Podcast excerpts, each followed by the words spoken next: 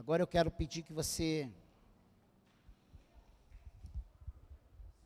abra sua Bíblia.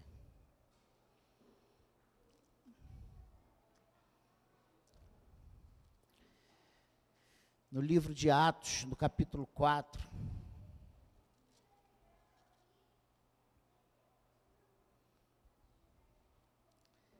Eu queria hoje ler bastante textos até porque eu acho que vai ser minha última pregação esse mês. Vou passar pela cirurgia terça-feira e não sei quando volto. E hoje, 1 de março, começamos o nosso mês teológico. Maio, maio, maio, isso mesmo, maio, maio. E eu escrevi mês de maio, olha só. E seja, né? Esse mês é um mês teológico, dentro daquela programação que nós fizemos. Teve o mês da família, teve o mês do evangelismo, e hoje teve o mês de aniversário da igreja, e hoje nós começamos esse mês teológico. A igreja, né, há muitos anos atrás, ela havia se desviado da verdade e perdido o cristianismo puro e simples. Os dogmas papais haviam substituído a infalível palavra de Deus por tradições meramente humanas. As heresias tomaram o lugar da verdade e a apostasia, ela tomou conta da igreja. A reforma, então, foi um movimento de retorno à palavra de Deus e um resgate do evangelho pregado pelos apóstolos. E lá depois do Pentecoste, não houve nenhum fato mais marcante na história da igreja do que a reforma. E ela trouxe cinco ênfases: só a Escritura, só a fé, só a graça, só Cristo e só a Deus toda a glória. São os cinco solas, né? Mas hoje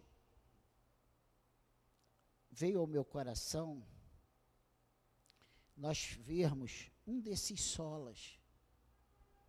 E eu quero falar nessa noite sobre o versículo 11 e 12 desse capítulo 4. Abra tua Bíblia aí, olha o que que diz. Atos 4, versículo 11 e versículo 12. Nós vamos ver que só Cristo é a nossa esperança, só Cristo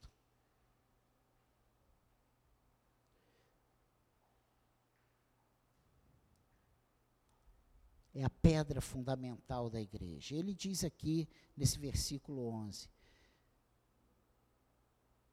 Este Jesus é pedra rejeitada por vós, os construtores, a qual se tornou a pedra angular.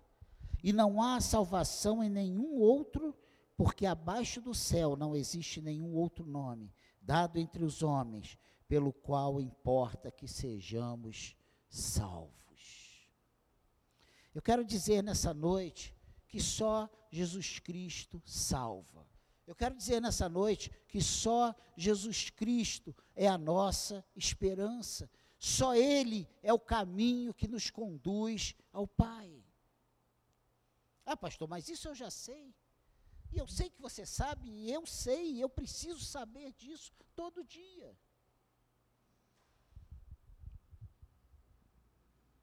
Jesus Cristo é o fundamento, Ele é o dono, Ele é o edificador, é o protetor da igreja. Sabe lá, sabe a declaração de Jesus lá em Mar, Mateus 16, 18, quando ele diz para Pedro: Também te digo, tu és Pedro, e sobre esta pedra edificarei a minha igreja, e as portas do inferno não prevalecerão contra ela. Declaração do Senhor. Ele é o único Salvador. E aqui ele diz, no versículo 12: E não há salvação em nenhum outro, porque abaixo do céu não existe nenhum outro nome dado entre os homens, pelo qual importa que sejamos salvos. Eu quero dizer para nós nessa noite que a nossa única esperança é Jesus Cristo. A nossa única solução é Jesus Cristo. Não há outro. Não há quem recorrer. Não há, não há em quem confiar. Só Ele é a nossa esperança. E às vezes nós nos esquecemos disso. Que é isso, pastor? É verdade. E às vezes nem percebemos que nos esquecemos dessa verdade porque nós nos sentimos tão senhores das situações, nós nos sentimos às vezes tão grandes, tão importantes, tão poderosos, que nos esquecemos que se somos o que somos, é porque Ele tem nos dado forças para isso, Ele tem nos feito ser o que somos. Nós somos do Senhor e tudo que fazemos é por obra e graça dEle, é pela permissão dEle, é porque Ele tem nos capacitado. A gente arranca um dente e fica arrebentado. É verdade ou não é? A gente tem um mal-estar e a gente fica de cama. Nós somos muita coisa quando tudo vai bem, mas basta uma coisinha fora do contexto que nós nos arrebentamos. Essa palavra é para nós acordarmos e nós entendermos que grande só o Senhor. Só Ele é poderoso. A Ele toda honra, toda glória, todo louvor. E como nós cantamos, a Ti fazemos um trono de louvores. Só Ele é a nossa esperança. É o único mediador entre Deus e os homens. Lá em 1 Timóteo, no capítulo 2, no versículo 5, ele fala isso porquanto há um só Deus e um só mediador entre Deus e os homens, Cristo Jesus, homem. Lá na religião, nós aprendemos lá fora que a fulana é a mediadora, né? A gente pede, ela convence Jesus a fazer. Não. Não. Só Jesus. Só Jesus. Só Jesus. Isso foi uma das coisas que a reforma protestante trabalhou, trouxe de volta. Ela não inventou, já tinha sido dessa forma lá estabelecido por Jesus, pelos apóstolos, que ao longo do tempo foi se corrompendo, e nós hoje precisamos abrir os nossos ouvidos, os nossos olhos espirituais, para nós não deixarmos nos corromper novamente por fábulas.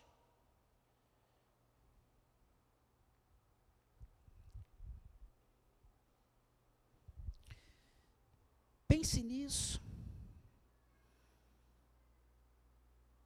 Não há salvação fora de Jesus. E ninguém pode chegar ao Pai senão por meio dele. Ele declarou: Isso eu sou o caminho, a verdade e a vida, e ninguém vem ao Pai senão por mim. A reforma protestante reafirmou essa doutrina essencial da fé cristã.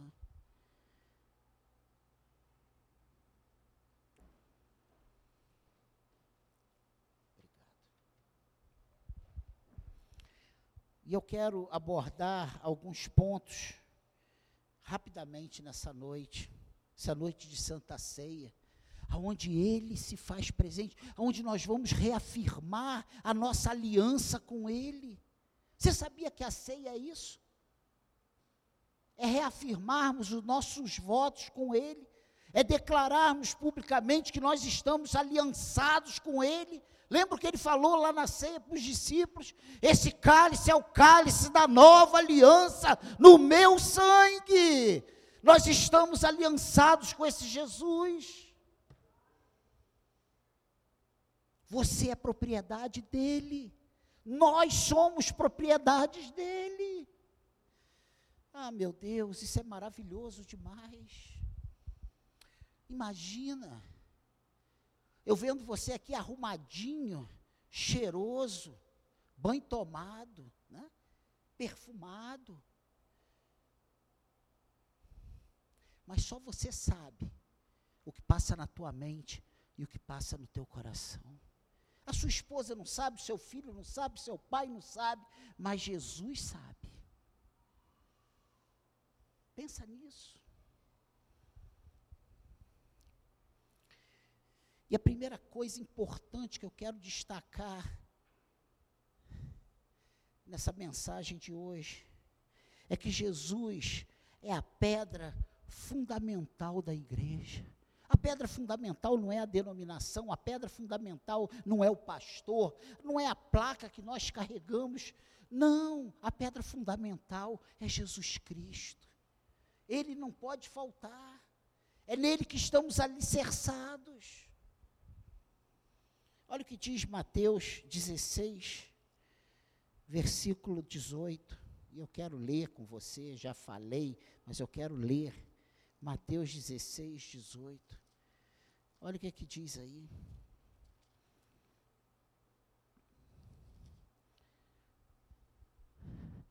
Também te digo que tu és Pedro, e sobre esta pedra edificarei a minha igreja.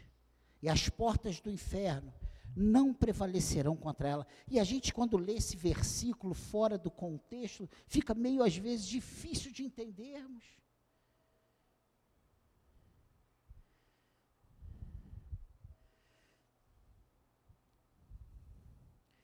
Mas se nós voltarmos ao versículo 15, a gente começa a ter um entendimento do que ele responde aqui no 18.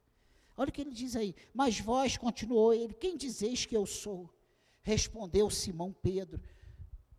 Re, respondendo Simão Pedro, disse: Tu és o Cristo, o Filho do Deus vivo. Então Jesus lhe afirmou: Bem-aventurado és, Simão Barjonas, porque não foi carne e sangue que tu revelaram, mas meu Pai que estás nos céus. E ele diz: Também te digo que tu és Pedro. Ele estava falando com Pedro. Pedro disse que ele era Jesus, o Filho do Deus vivo, e ele diz: Tu é Pedro. E ele diz: sobre esta pedra, essa pedra que é Jesus Cristo, edificarei a minha igreja, e as portas do inferno não prevalecerão contra ela. As portas do inferno não prevalecerão contra a igreja de Cristo. Você que é a igreja aí, glorifica o nome do Senhor.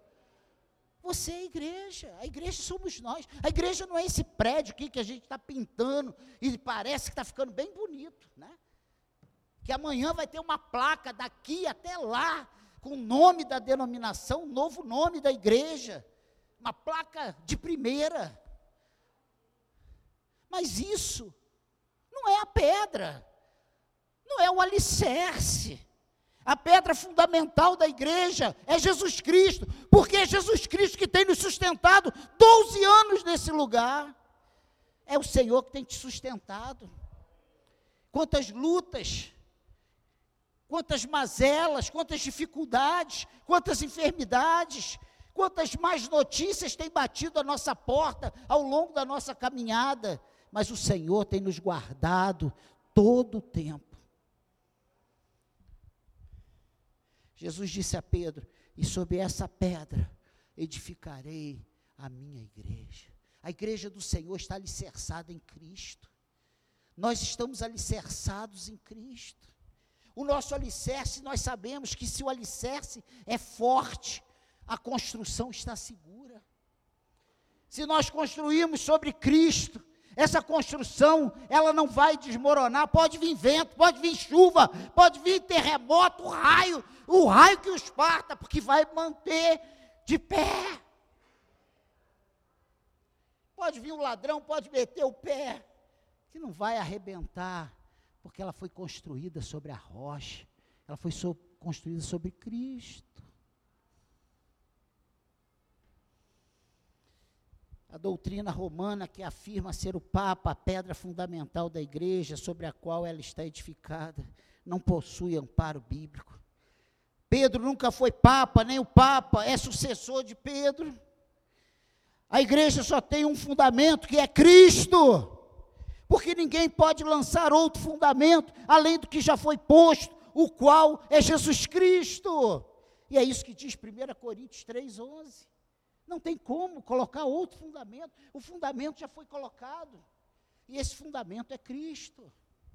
E isso precisa estar muito vivo na nossa mente, no nosso coração.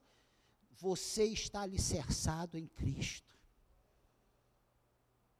E aí você coloca as lutas, as dificuldades, as, as más notícias, os desafios. Você está alicerçado em Cristo.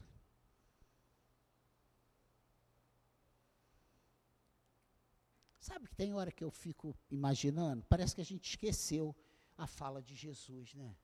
No mundo tereis aflições. Parece que a gente esquece isso. O próprio apóstolo Pedro disse duas vezes que a pedra sobre a qual a igreja está edificada é Cristo e não ele. E eu quero ler um só, primeira de Pedro, lá no finalzinho da Bíblia,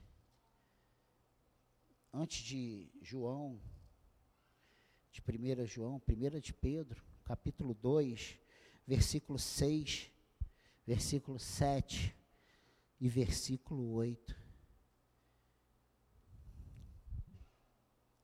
Olha o que ele diz aí.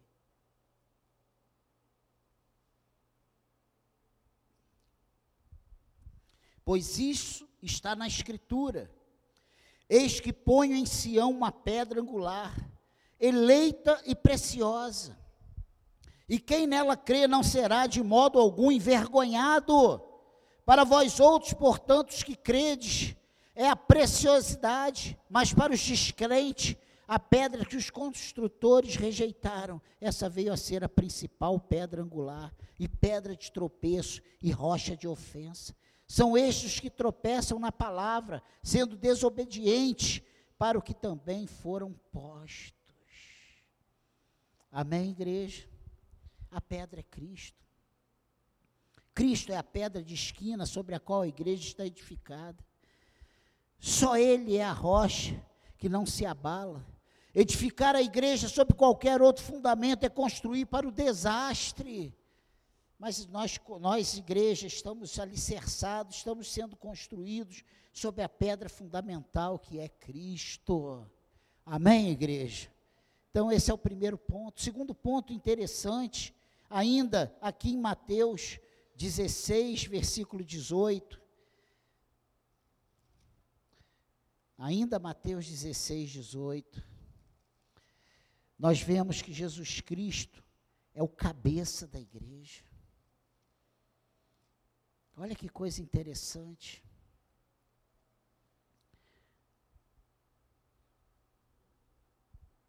Olha que coisa interessante. Jesus é o dono da igreja. E ele mesmo disse: Eu edificarei a minha igreja. Nós estamos sendo edificados pelo próprio Cristo. Você está sendo alimentado, sustentado, guardado pelo próprio Cristo. Olha que coisa tremenda. Olha que coisa tremenda.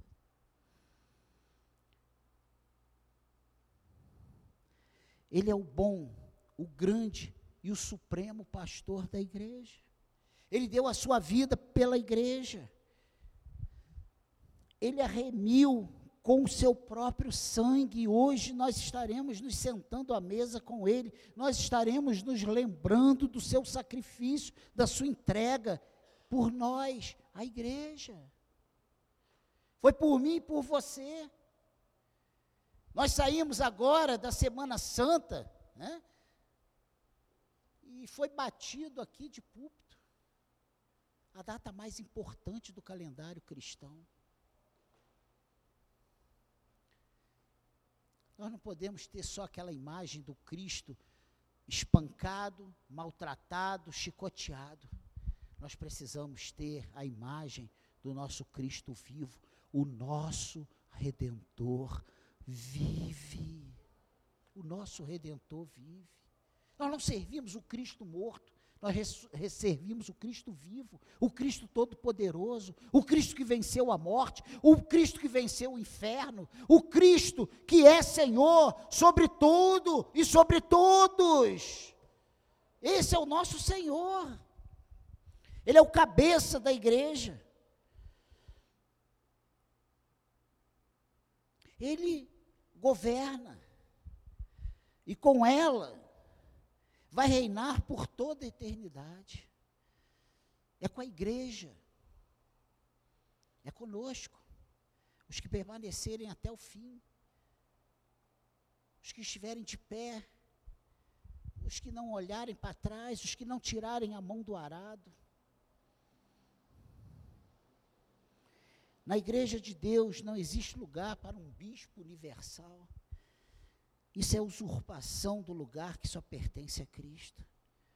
Jesus é o cabeça da igreja, o Senhor da igreja, o soberano que a governa, o noivo que com ela reinará para sempre.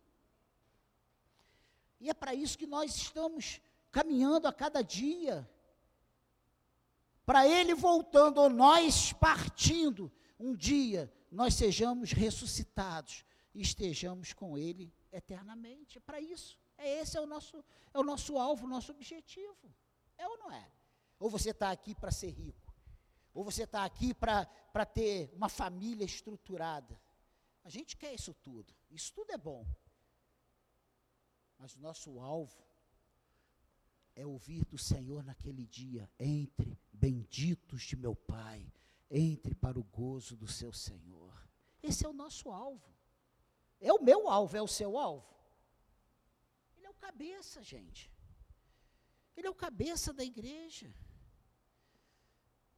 E é da cabeça que vem todas as ordens, que coordena todo o corpo. É ou não é?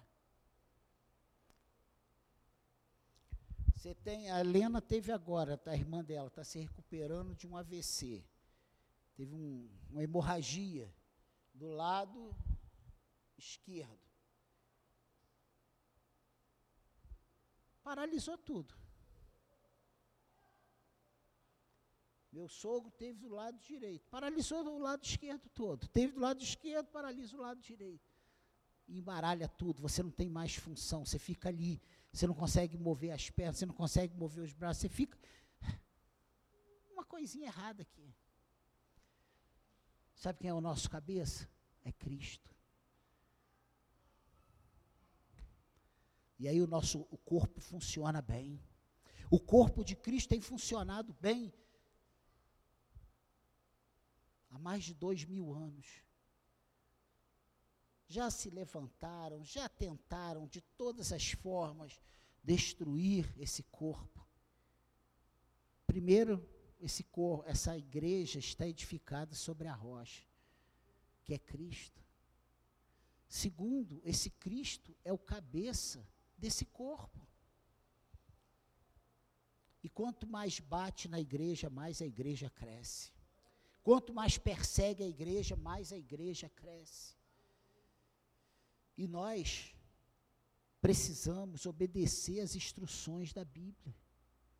Jesus diz o quê? Conhecereis a verdade e a verdade vos. Por que, que nós não queremos estudar a Bíblia? Que não queremos aprender? Porque nós não temos fome e sede da palavra de Deus? Porque a gente se estriba em dizer que não temos tempo, que estamos cansados, mas nós trabalhamos a exaustão, nós estudamos a exaustão, nós jogamos no celular a exaustão, nós mexemos nas mídias sociais a exaustão, mas não temos tempo para a palavra de Deus. Pense nisso.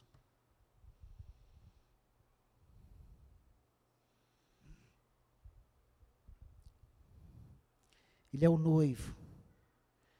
E o projeto dele é reinar para sempre com a sua noiva.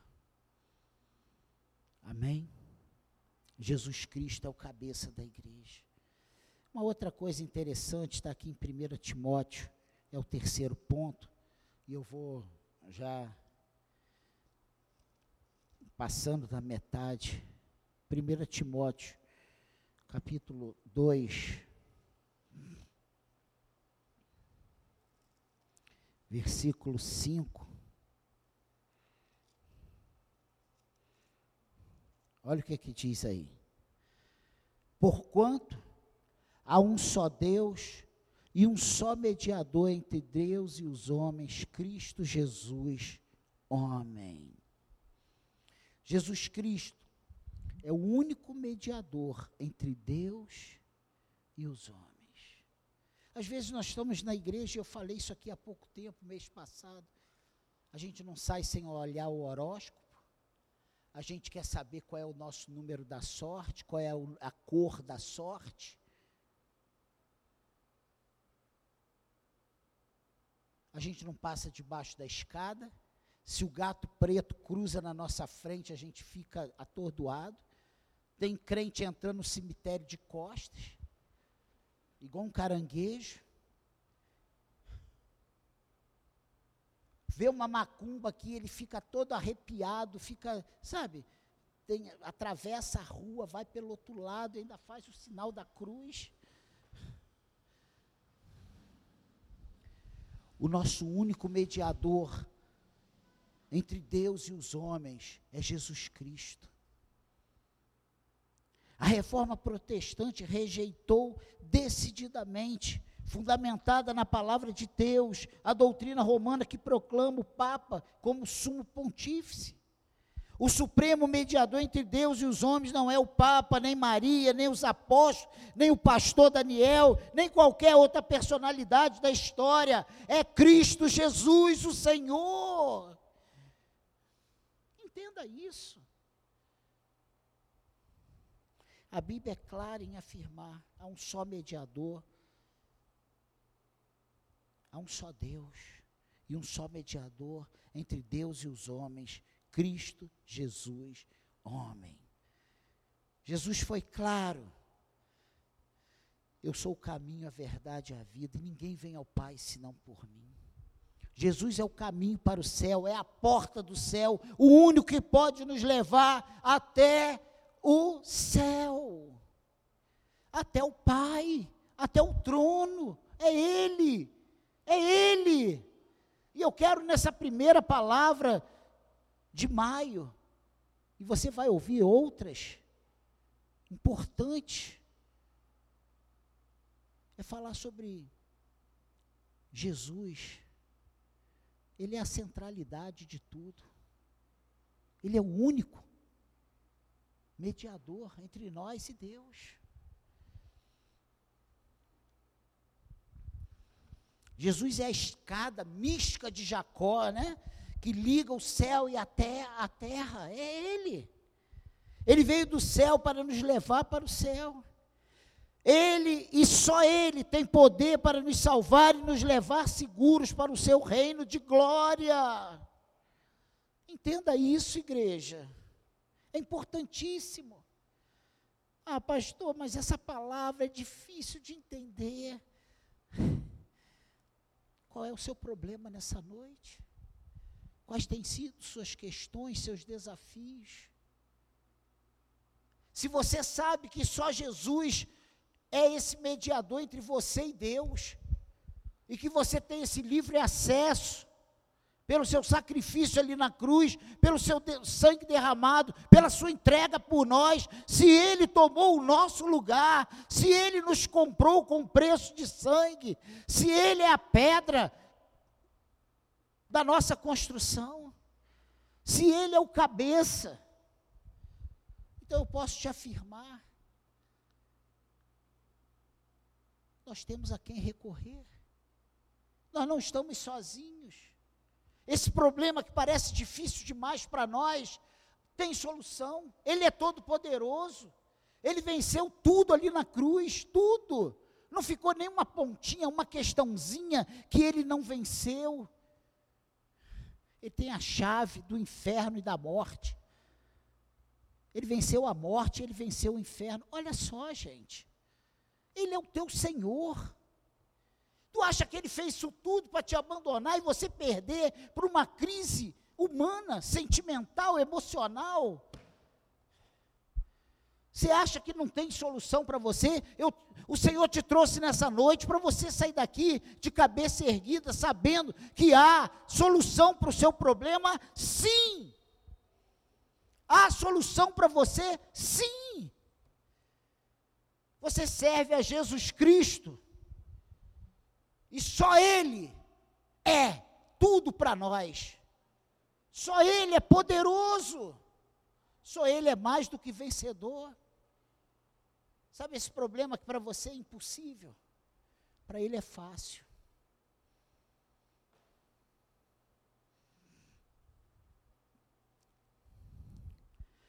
Jesus Cristo é o único Salvador. Ele é o único Salvador. Atos 4, 12 diz o quê? E não há salvação em nenhum outro, porque abaixo do céu não existe nenhum outro nome dado entre os homens pelo qual importa que sejamos salvos.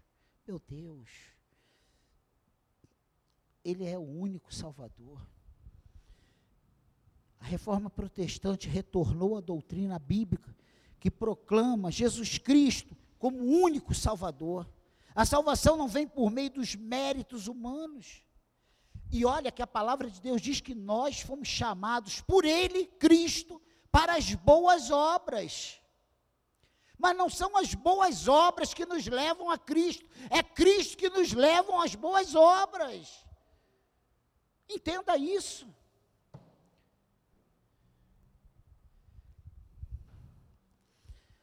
A salvação, ela não vem por meio dos méritos humanos nem é resultado de obras meritórias que o homem realize. A salvação não é alcançada por meio dos sacramentos ministrados pela igreja, não é a ceia que vai resolver o teu problema. Você entende isso? Ah, não, se eu tomar ceia, tem crente que só vem à igreja na ceia, né? Se tomar ceia, aí resolvi meus problemas. Não.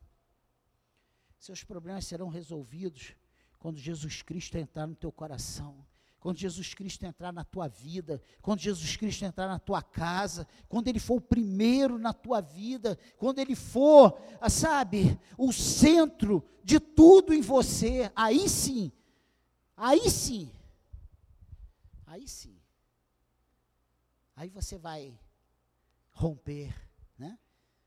Nada, nada vai te parar. Aí você vai entender o que Paulo né, a alegria de Paulo nas prisões. Você vai entender a força de Paulo preso, algemado, mas declarando que o, a pregação dele não tem algemas, que ele está tá combatendo o bom combate, que ele acabou a carreira, que ele guardou a fé e ele está preparado para o encontro com Cristo. Sabe, eu fico pensando muito. Eu com essa hérnia que eu vou tirar terça-feira, eu já fico, né, meio que homem é um bicho forte, né? Forte. Eu já estou treinando como é que eu vou chamar a Cláudia. Cláudia, Cláudia. Eu estou treinando em casa. Mas eu fico pensando, o que seria de nós, a igreja, se tivéssemos enfrentando o que a igreja primitiva enfrentou?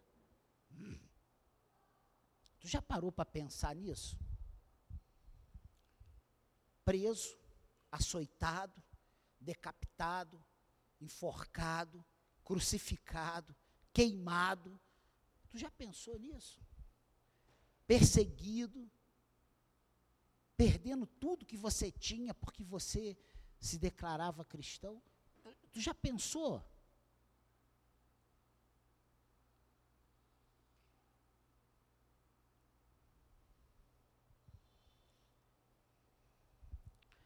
Jesus Cristo é o único Salvador.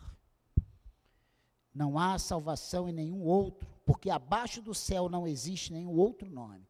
Não é político, não, a gente pode levantar a bandeira que levantar, a nossa esperança, a nossa salvação não está neles, a nossa salvação está em Cristo. A nossa salvação, a nossa esperança é Cristo. A salvação é a obra da graça de Deus por intermédio do seu Filho. A Bíblia fala da centralidade e exclusividade de Jesus Cristo como Salvador. Diz: não há salvação em nenhum outro, porque abaixo do céu não existe nenhum outro nome dado entre os homens pelo qual importa que sejamos salvos. O sacrifício expiatório de Cristo na cruz é o único fundamento da nossa salvação, não há outro. A nossa esperança só em Cristo.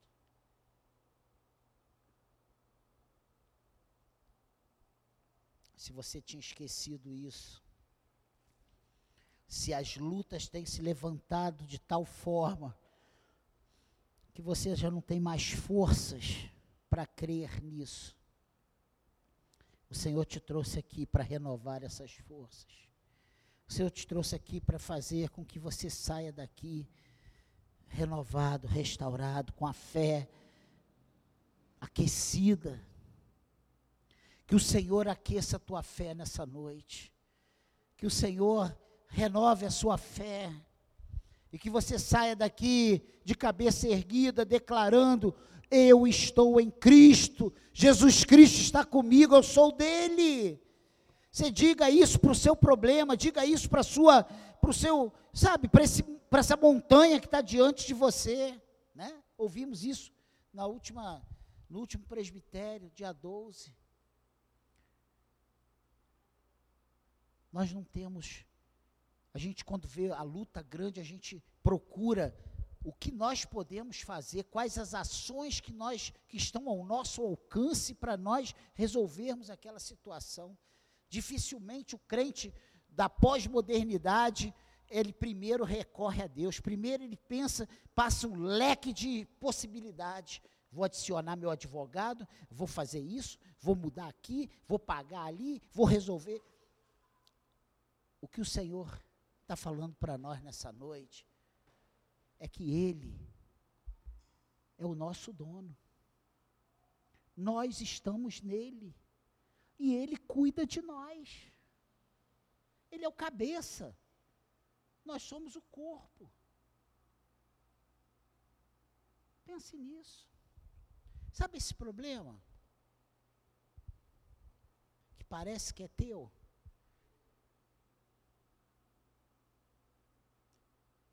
Se você é a menina dos olhos do Senhor, tu acha que Ele vai te deixar sozinho? Vai virar as costas e falar assim: resolve aí, depois tu resolver, tu me chama de novo? Ele vai tomar a frente. Ele vai entrar com as providências. Ele vai te dar a solução. Ele vai te mostrar a saída. Ele vai abrir a porta. Ele é o nosso Salvador. A nossa esperança está em Cristo. O sacrifício expiatório de Cristo na cruz é o único fundamento da nossa salvação e não há outro. Não há outro. Não há outro fundamento.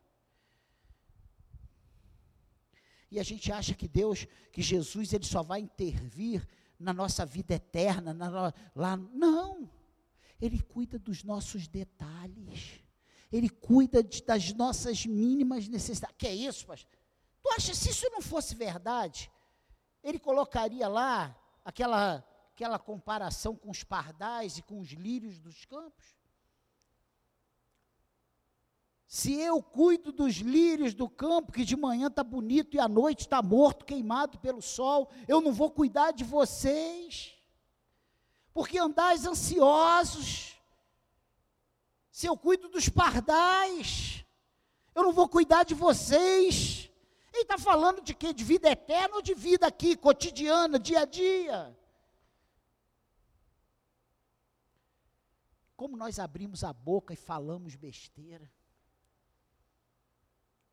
Abra tua boca e glorifique a Deus. Clame por Ele. Você entende isso, igreja?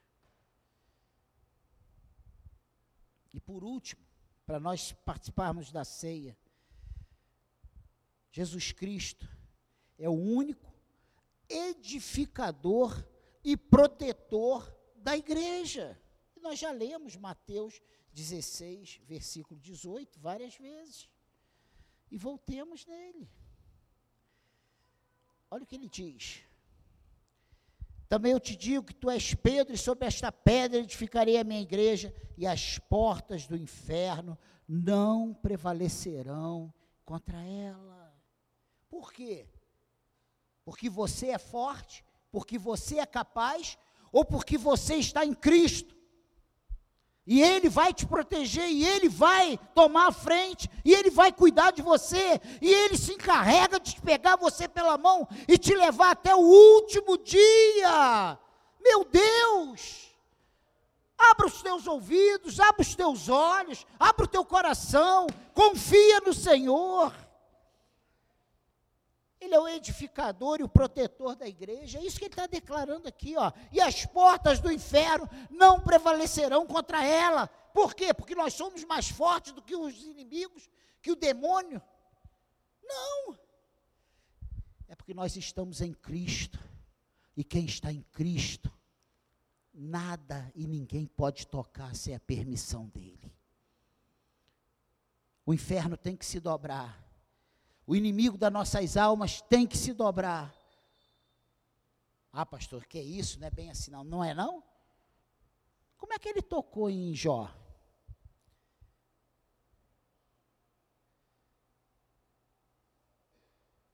O inimigo falou, ah, mas também tu cerca ele como uma redoma. Não? O inimigo teve que pedir, Deus teve que falar para o inimigo, vai, toca em tudo que ele tem ali, mas não toca nele não. E aí foi aquela aquele vendaval na vida de Jó. E aí ele volta, mas também, né? Ele com saúde, toca, mas tu não toca na vida não. O inimigo não pode tocar em você. Ah, você, tá, não! Você está em Cristo. Você é a igreja do Senhor. Amém, igreja? Jesus, ele declara, Jesus afirmou: Eu edificarei a minha igreja e as portas do inferno não prevalecerão contra ela. A igreja é o corpo de Cristo, a noiva do Cordeiro. O mesmo que morreu, ressuscitou, encontra-se à destra do Pai. É quem está edificando a sua igreja por meio da sua palavra e da sua providência. É o Senhor quem tem providenciado todas as coisas. É Ele mesmo quem a protege da fúria do inimigo, é quem a preserva até o dia de apresentá-la como noiva santa, pura e imaculada. Que isso, pastor?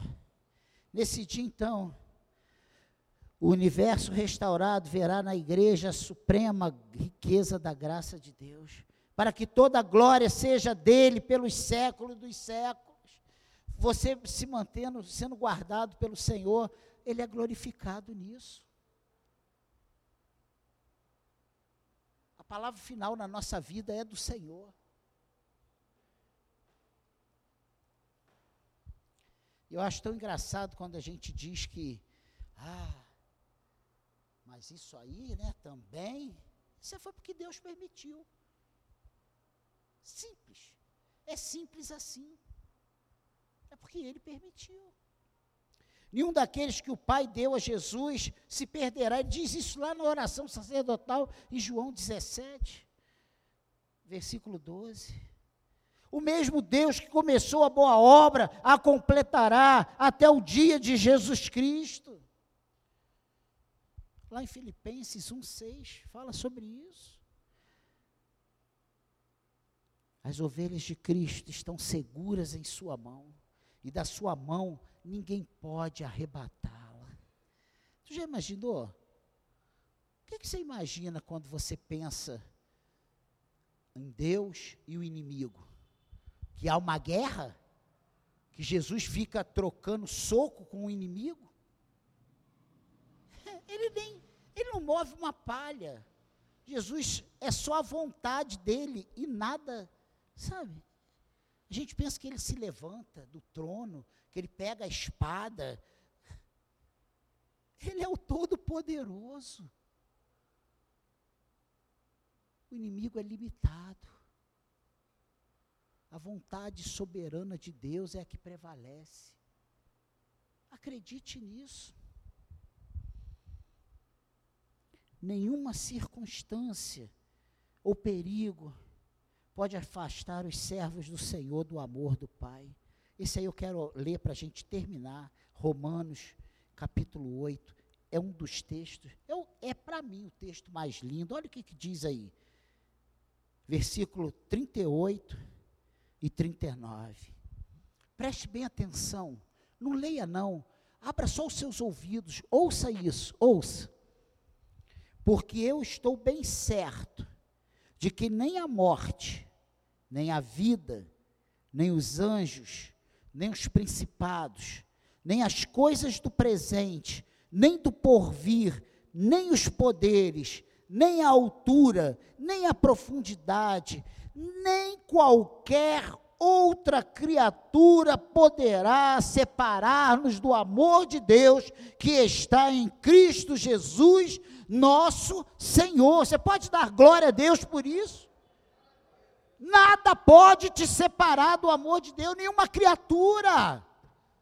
Sabe, esse que ganhou o carnaval aí? condenado, julgado e condenado. Está só esperando a hora da execução. Está no corredor da morte.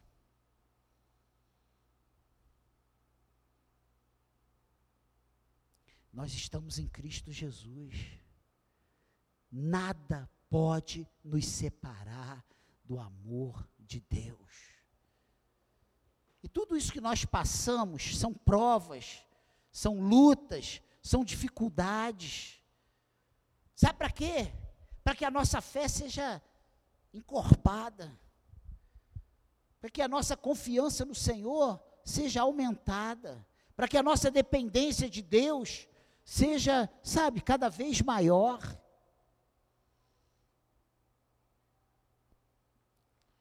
Todos nós vamos indo de força em força e cada um de nós compareceremos diante de Deus em Sião.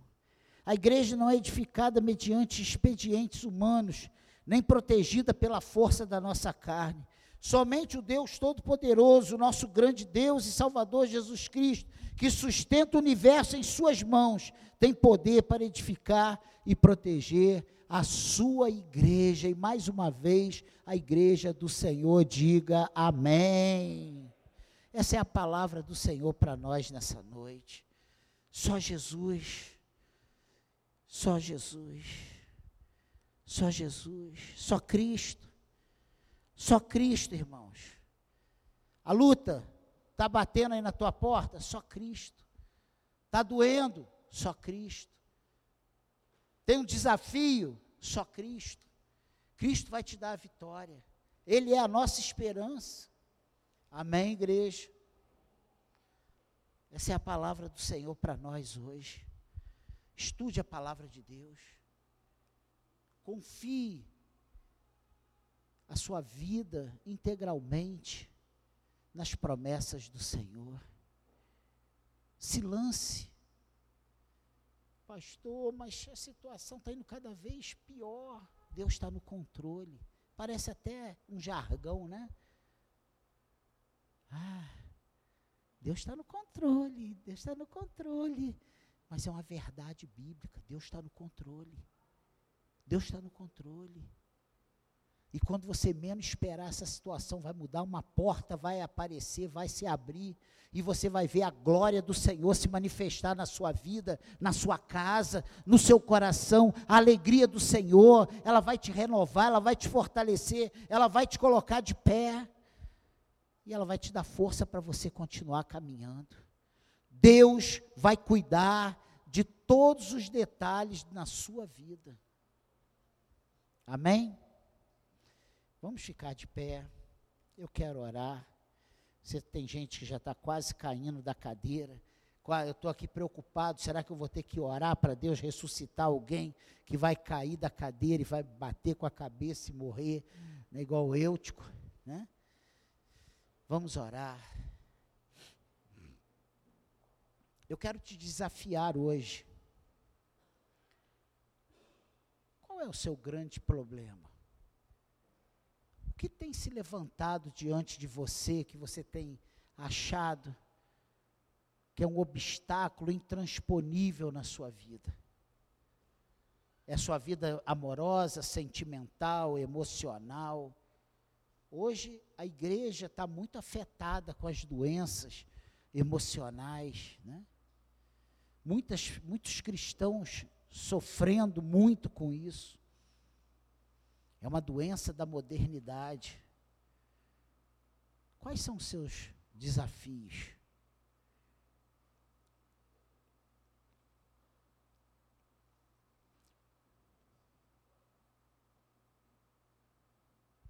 É o jovem casal que não tem filhos para arrumar a vida e depois que arruma a vida não consegue o filho para completar a vida. Olha só.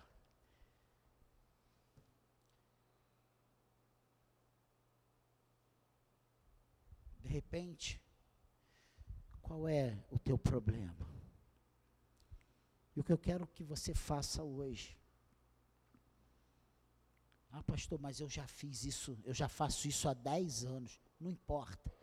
Faça hoje.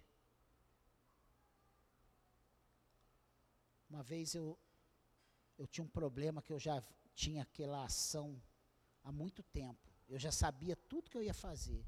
Mas eu recebi uma instrução de um pastor. E eu falei para o Senhor, sobre a palavra dele, teu servo, eu vou fazer tudo de novo. E sabe qual foi o resultado? No outro dia, eu saí com a minha vida resolvida. Coisa que já, eu já não tinha mais condição de resolver. Qual é o impossível para você? Eu, eu, eu sei, eu tenho certeza absoluta que o Senhor tem uma solução para o teu problema. Ele tem uma resposta para a tua alma. Ele não te trouxe aqui à toa nessa noite. Ele não me colocou para pregar isso hoje, falar que só Ele é a nossa esperança, só Ele é o Senhor, só Ele é o caminho, só Ele é a verdade, só Ele é a vida, só Ele é a solução, só Ele é todo-poderoso, para você sair daqui hoje derrotado. Eu creio que o Senhor vai abrir uma porta para você. Eu creio que Ele vai fazer um novo caminho para você. Só quero te lembrar uma coisa: meia obediência é desobediência. Pense nisso. Meia obediência é desobediência. Faça tudo que o Senhor tem te mandado fazer. Ah, pastor, ele já mandou fazer isso, isso e isso, mas eu não. Isso aí não, isso é demais para mim. Faça. Se lance nas mãos do Senhor.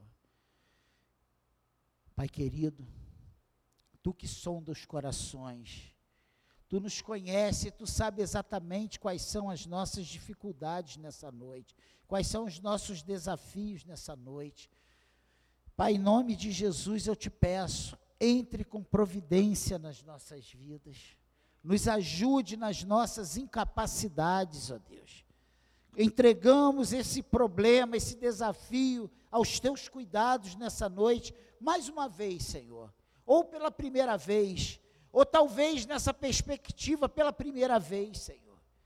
Entre com providência, nos ajude, Senhor, nos ajude nos dê uma visão ampliada, Senhor. Que possamos ver onde está o real problema na nossa vida. Qual é a solução que o Senhor tem colocado diante de nós? Nos ajude, abre os nossos olhos espirituais nessa noite. Espírito Santo de Deus Nos dê a direção certa, Pai, e nos ajude a fazer a toda a tua vontade. E que possamos declarar a tua vitória em nossas vidas. Que o teu nome seja glorificado em nossas vidas. Eu oro em nome de Jesus. E você que confia no Senhor, diga amém.